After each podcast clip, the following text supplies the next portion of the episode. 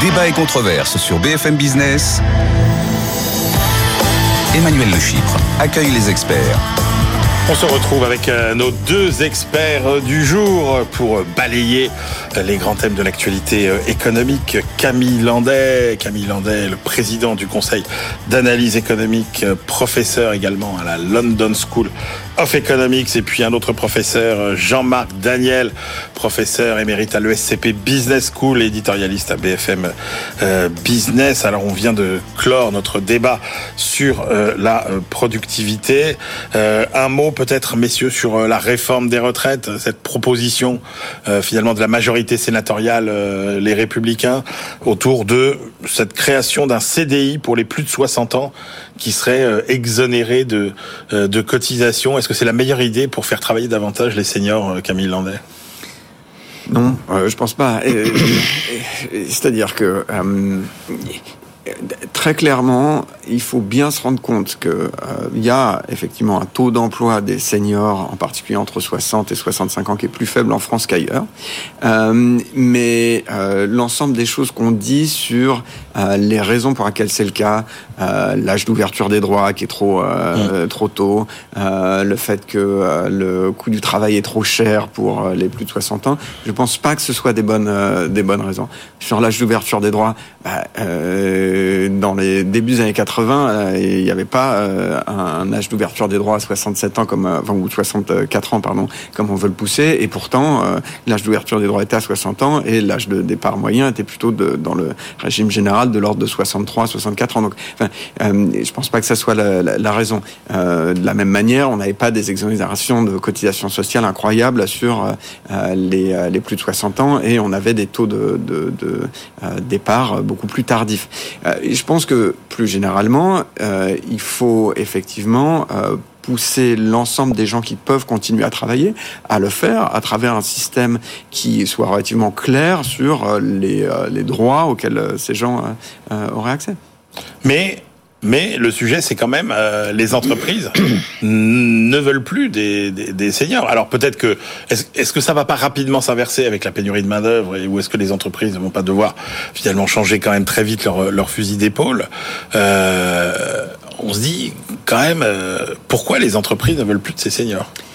Mais euh, je, je, dirais pas ça. C'est-à-dire que, en revanche, une chose qu'on a apprise de l'expérience de tout un tas d'autres réformes de retraite, c'est que, euh, en fait, dans le long terme, si vous voulez, quand euh, les gens ont des incitations à travailler plus longtemps, ce qu'ils peuvent, euh, à cause de réforme des retraites, mmh. euh, le marché du travail s'adapte en fait assez rapidement. Donc cette idée que euh, la demande de travail est le facteur contraignant à long terme, je pense pas que ça soit vrai.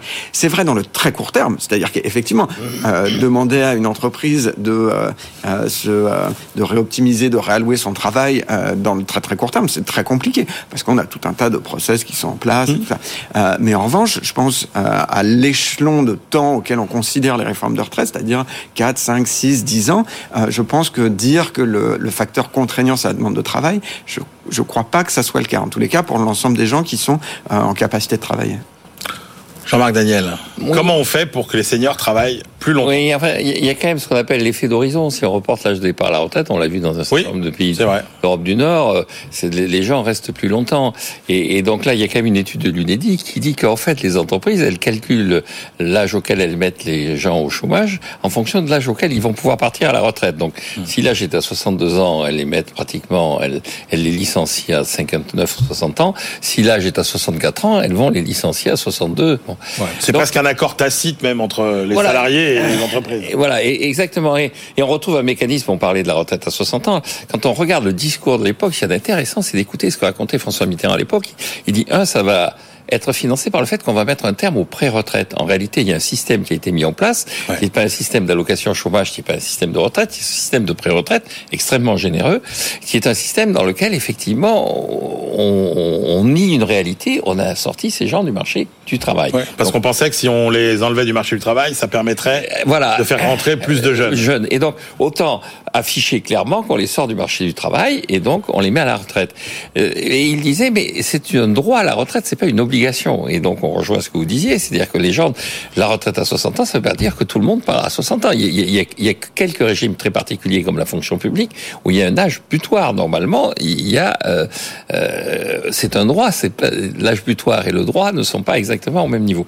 Et donc euh, c'est donc une espèce de, mécanisme dans lequel il faut identifier ce qui est la vraie retraite, la pré-retraite, le chômage. Bon, et donc dans tout ça, il y a beaucoup de querelles de mots et sur le plan pratique, je pense que la seule réponse qu'on trouvait toujours nos dirigeants pour essayer de résoudre un problème d'emploi, c'est de baisser les cotisations sociales. Quoi qu'il arrive, c'est euh, tout ça. On va baisser les cotisations. Ah bah là, c'est le cas. Hein, Exactement. Le, CDI. Euh, Exactement. On peut leur n'importe quel problème, chômage et tout ça. Il y a trop de charges. Bon, euh, je veux dire, le, seul emploi qu'on l'on crée, c'est l'emploi de directeur de la CADES. Hein. C'est-à-dire qu'en baissant systématiquement les cotisations sociales, on garantit au directeur de la caisse d'amortissement de la dette sociale un emploi euh, à long terme. Hein. Donc il y a un moment aussi où il faut faut réfléchir à euh, ce que signifie ces baisses systématiques de recettes pour le régime de sécurité sociale. Et donc la conclusion de ça, je pense que la bonne mesure, c'est de reporter l'âge de départ à la retraite. Et la bonne mesure, c'est d'avoir une vision du travail qui soit une vision du travail moins automatique que ce qu'on pouvait avoir, notamment dans les années 70-80. Il y a beaucoup de retraités qui sont auto-entrepreneurs. Il y a beaucoup de donc on reporte l'âge de départ à la retraite. D'une certaine façon, on peut considérer que euh, les gens qu'on va mettre au chômage vont commencer par être aussi eux-mêmes auto-entrepreneurs. Il y a des gens qui vont démissionner pour avoir d'autres types de métiers. Donc je crois que l'enjeu de l'âge de départ à la retraite est un enjeu qui dépasse simplement les emplois des seniors, c'est une des composantes, et qu'il ne faut pas essayer de bricoler autour de cet enjeu de l'âge de départ à la retraite. Non, puis par ailleurs, peux rebondir là-dessus, je pense que ce qui est vraiment très important, c'est que euh, il faut effectivement essayer de faire travailler plus longtemps ceux qui le peuvent, euh, et qui aussi vont avoir aussi une hausse de leur euh, espérance de vie en retraite ou ce genre de choses. Donc il euh, n'y a, aucun problème là-dessus. Le problème, c'est fondamentalement de ne pas forcer ceux qui ne peuvent pas le faire à, devoir continuer à travailler. Le deuxième problème fondamental, c'est de penser que euh, la seule manière de trouver des emplois pour ces gens-là, c'est en fait euh, de euh, donner de l'argent aux entreprises pour qu'ils les, mmh. les, embauchent.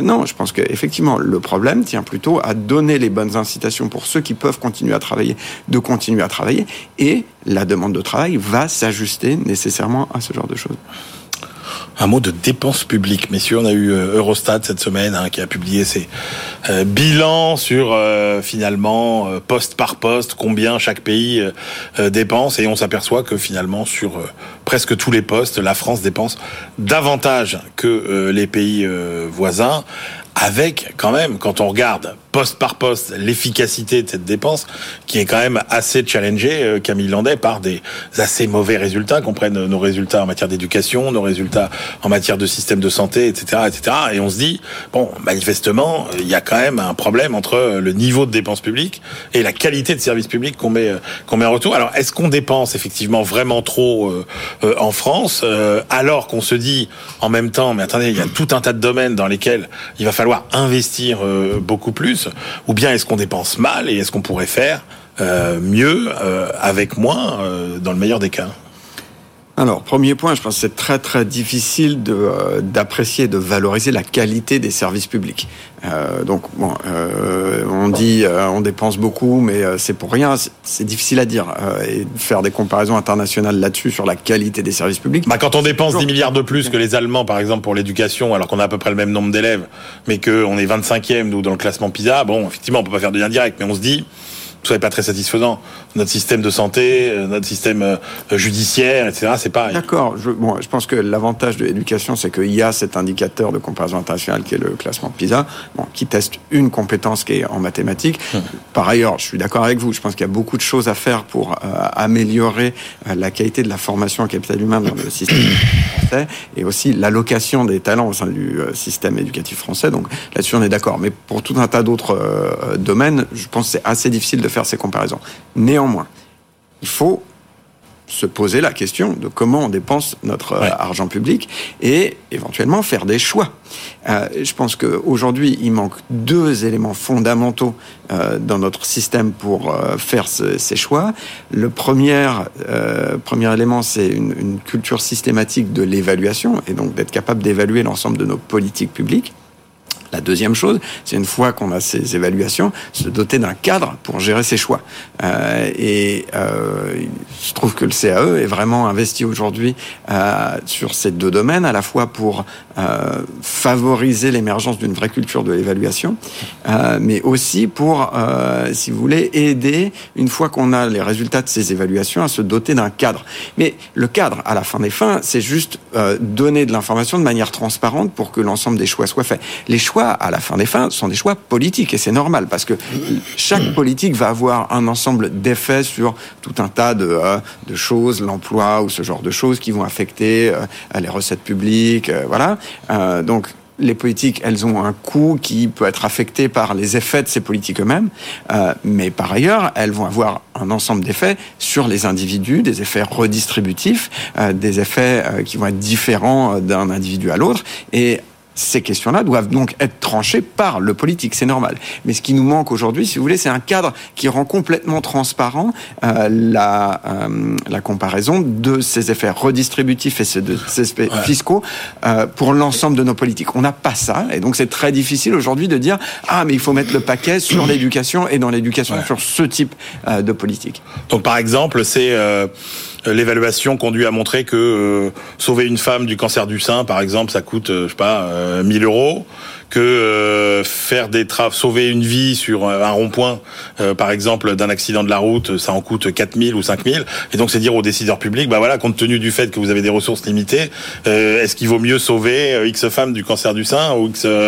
personnes de, de, des accidents de la route? L'exemple le plus, le plus compliqué, qui a, caricatural. Non, mais bon, je veux dire, c'est toute la difficulté de faire des choix de politique publique où on est obligé de gérer vis-à-vis de critères moraux ou politiques certaines questions et c'est pour ça qu'à la fin des fins, la réponse, c'est la, politique qui doit gérer ces conflits moraux et ces conflits redistributifs. Mais elle doit, elle doit le faire en toute transparence et en ayant les chiffres sur la table. Ce qui manque aujourd'hui, de manière systématique. Jean-Marc Daniel. Oui, moi ce que je constate, c'est d'abord dans les dépenses publiques, il y en a énormément qui sont des dépenses de transfert. En 1960, 40% des dépenses publiques, c'était des dépenses de transfert. Maintenant, 70%. C'est-à-dire la sécurité sociale est devenue. On a souvent en tête l'État, mais le, le, le, monstre entre guillemets, c'est quand même la sécurité sociale. Alors par rapport à, ce qu'on vient de dire, d'abord il y a quand même un échec qu'il faut constater, qui était l'échec de l'enthousiasme autour de ce qu'on avait appelé la LOLF, la loi organique sur les lois de finances. Vous vous souvenez, à la fin des années 90, il y avait une sorte de, il y avait un groupe qui était transpartisan, hein, qui associait euh, euh, des gens venus de la gauche, des gens venus de la droite, euh, et qui disait, on va, avec un peu d'ailleurs inspiré par le New Labour de, de, de, Tony Blair et par le manifeste Blair Schroeder, où il devait y avoir des indicateurs. en France, Jean-Marc, il y avait eu la rationalisation. Il y avait eu la RCB, la voilà, mais c'est donc même, même, depuis la guerre, il y avait à chaque fois, même sous la quatrième République, il y avait, il y avait déjà des volontés de rationaliser. Voilà. Alors avec la on est arrivé, on est arrivé d'ailleurs, ça continue à vivre, à une situation où euh, chaque action, chaque mission est référencée sur des indicateurs qui permettent de mesurer euh, l'efficacité de la dépense et la capacité de l'administration à avoir rempli les objectifs qu'on lui a donnés tout le monde dit que c'est devenu des usines à gaz, qu'il y a tout un tas de gens dans l'administration qui sont accaparés par le fait de savoir comment répondre, comment mesurer l'indicateur.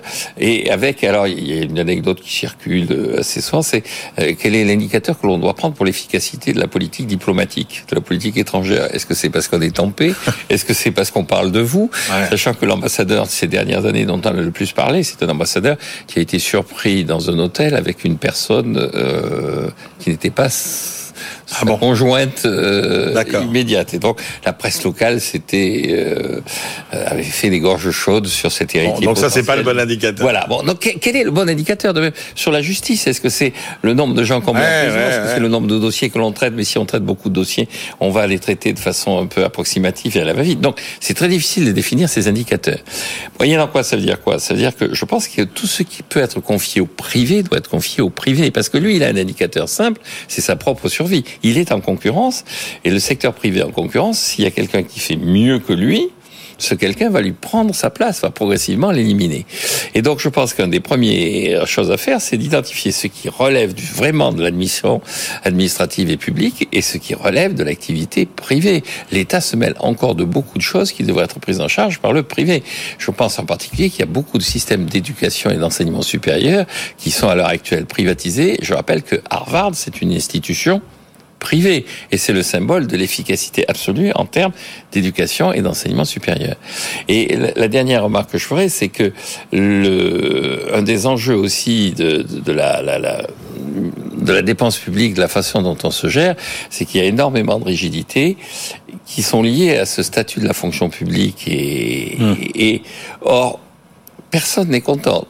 vous disiez que euh, les administrés n'étaient pas contents, que les gens n'étaient pas contents du service public, mais les personnels sont pas contents non plus. On a du mal à recruter. Il y a tout un tas de concours qui ne sont jamais euh, totalement remplis, et c'est l'endroit où il y a le plus de grèves, le, le secteur public et singulièrement les administrations d'État. Et donc je pense que là aussi, on peut avoir une réflexion sur la gestion du personnel, la façon dont on gère ce personnel, et est-ce que le statut de la fonction publique, avec ses rigidités, on est enfermé dans un corps, est-ce que c'est toujours encore pertinent?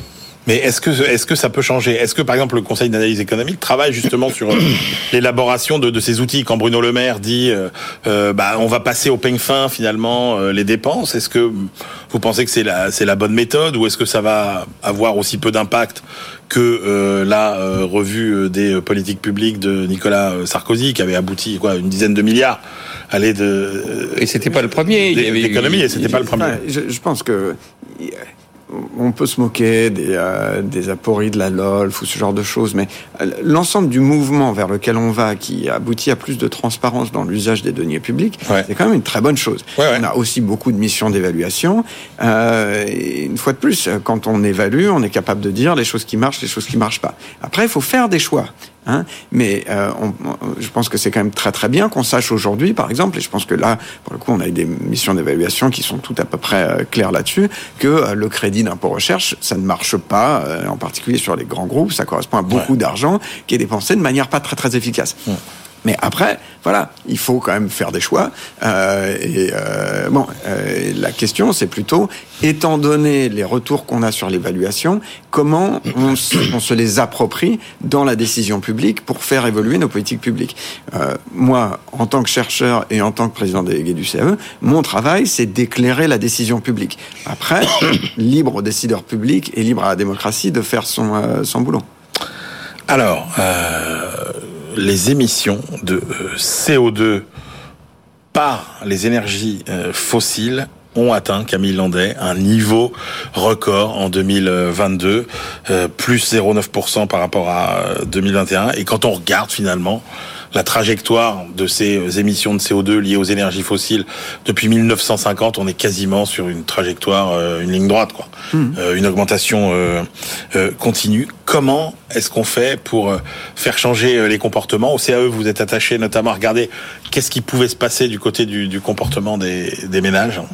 Oui, euh, c'est un, bon lien avec ce qu'on vient de dire sur l'efficacité des politiques publiques, ce genre de choses. Ce qui s'est passé, c'est que euh, on a voulu euh, assurer l'ensemble des ménages français contre l'évolution du, enfin le, choc des prix énergétiques. La plupart de, euh, des, des, pays européens l'ont fait et c'est une bonne chose.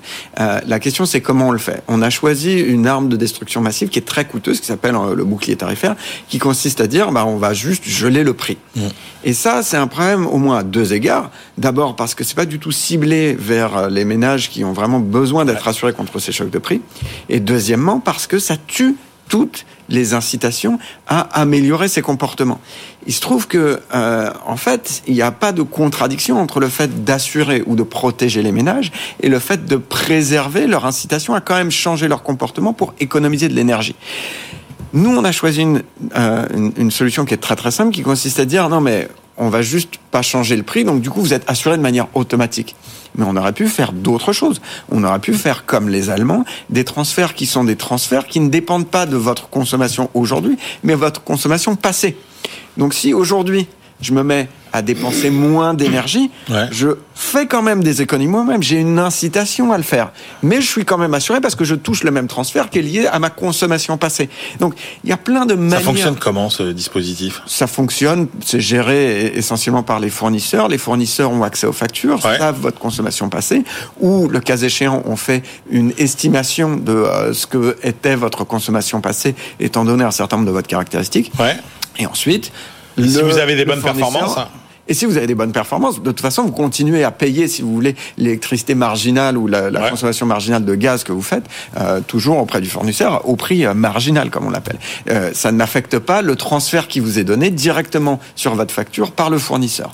Donc, voilà, il faut quand même euh, explorer ce type de, euh, de solutions parce que ce sont les solutions de l'avenir. On ne va pas pouvoir, dans le euh, futur, étant donné la, la, la, transition énergétique vers laquelle on, on, on s'oriente, on ne va pas pouvoir, à chaque fois qu'on risque d'avoir des problèmes où les prix de l'énergie vont augmenter parce que le, le, carbone a un prix, et ce prix, il est très cher, socialement, c'est très très cher de consommer du carbone, euh, on ne va pas pouvoir gérer ça de manière systématique en disant, oh non, mais là, pas de problème, on va vous assurer en euh, contrôlant complètement le prix et donc du coup en réduisant vos incitations. Et en particulier, pour l'ensemble des ménages dans le bas de la distribution des revenus, il faut leur montrer qu'on peut à la fois les protéger tout en les euh, incitant à épouser cette transition écologique. Parce que sinon, on va avoir le même problème, qui est euh, cette, cette, cette, rupture, si vous voulez, sociologique entre d'un côté des gens, on dit ah, on faut vous protéger, mais du coup, on vous fait penser que vous pouvez pas vous emparer non plus de cette transition écologique. Mais il y a aucun problème pour qui s'en empare. C'est juste à nous de mieux dessiner les politiques publiques pour à la fois les protéger,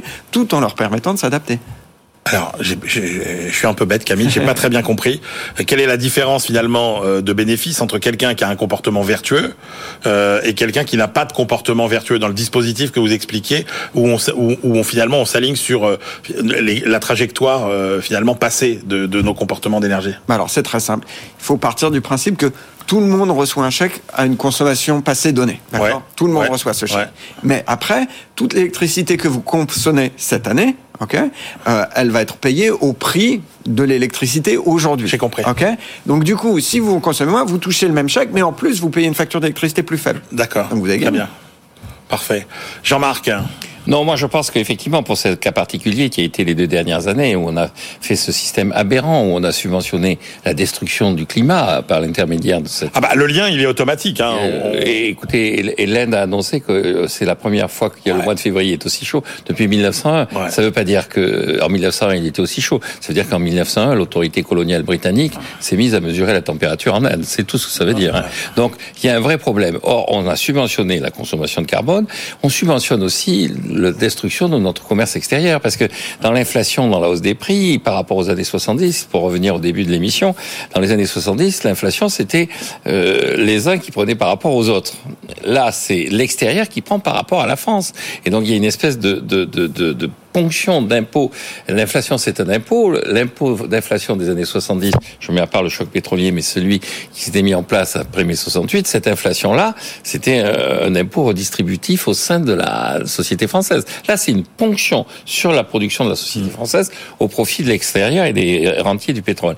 Et le troisième élément, on détruit les finances publiques. Alors qu'il y a quand même un mécanisme simple.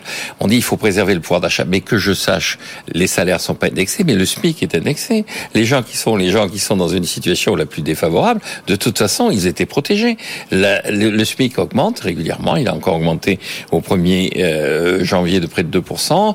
Euh, on va voir ce qui va être euh, là bientôt. Donc, l'idée de mettre en place sur cet aspect-là, qui est un des aspects les plus sensibles sur l'avenir de la planète et l'avenir de l'humanité, une espèce de protection qui vous incite à ne pas être conscient de la réalité du coût, c'est à mon avis doublement une erreur. C'est une erreur vis-à-vis du, du, long terme, c'est une erreur par rapport à des instruments qui existent déjà. On protège déjà le pouvoir d'achat des plus défavorisés par l'indexation du SMIC.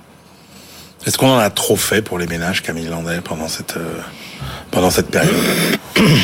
Euh, c'est difficile à dire. Franchement, je vous cache pas que euh, je suis étonné par le fait que euh, quand on voit par exemple la vitesse à laquelle les entreprises finalement augmentent les salaires, c'est moins dur que ce qu'on pensait. Elles sont beaucoup. On voit, on aura peut-être 4-5% cette année, 4-5% en 2000, en 2022. Est-ce que finalement, naturellement, le pouvoir d'achat n'allait pas s'ajuster? Oui et non, c'est difficile à dire. Je pense que ce qui s'est passé très clairement, c'est qu'on avait euh, très peur de ce qui allait se passer du point de vue des prix de l'énergie, qu'on voulait agir vite et qu'on a utilisé, euh, une fois de plus, une arme complètement indifférenciée qui était très mal euh, ciblée et dont les propriétés n'étaient pas terribles en termes d'efficacité énergétique voilà. Après, la taille du paquet, euh, oui, est énorme, mais bon, il faut le comparer à la taille du paquet allemand. Mais pourquoi on l'a fait Alors? Parce que c'était simple, parce que les Français ont une passion pour euh, l'égalité. Euh. Parce qu'il y a eu cette peur fondamentale que euh, les, les, la, la, fin du gaz russe voulait dire un choc macroéconomique massif, la destruction de l'industrie. Enfin, je vous rappelle, hein, au début de la guerre, nous, on avait fait des simulations au CAE en disant, voilà, finalement, ça devrait aller, mais l'ensemble du discours dans l'industrie industrie, particulier chez nos amis c'était euh, c'est Armageddon, c'est la fin de la fin, euh, euh, l'industrie allemande, va, va, être complètement euh, détruite. Et, et, pareil en France. Donc on a on a eu on, on a eu cette volonté d'aller taper très fort très vite il faut se poser aujourd'hui la question de la taille de ces paquets, c'est sûr, et aussi de leur de, de la manière dont ils fonctionnent. Jean-Marc Daniel, est-ce qu'on en a trop fait pour les ménages? Oui, on en a clairement trop fait. Et je pense qu'il y a vis-à-vis des ménages, il y a le traumatisme de euh, des gilets jaunes. C'est-à-dire que les gilets jaunes au départ, c'est une réaction au prix de l'essence. Et donc il y a cette idée que le prix de l'essence c'est un sujet euh, inflammable. Il n'y a pas que l'essence elle-même, il y a son prix qui est un sujet inflammable. C'est-à-dire que le, le, la population est capable de réaction d'une très grande violence sur ce prix-là. Et donc je pense que nos dirigeants ont réagi plus dans la peur que dans la réflexion. Mmh. Merci beaucoup à tous les deux. Euh, Camille Landais, président délégué du Conseil d'analyse économique, euh, qui euh, a sa petite valise et qui va retourner à Londres quelques jours. vous faites combien d'allers-retours comme ça, Camille Landais, par semaine, Voilà, voilà, parce qu'il est professeur à la prestigieuse London School of Economics. Et puis Jean-Marc Daniel, notre professeur d'économie émérite à l'ESCP, Business School éditorialiste à BFM Business. C'était nos deux experts du jour. Vous retrouvez Nicolas Dose lundi. Bon week-end.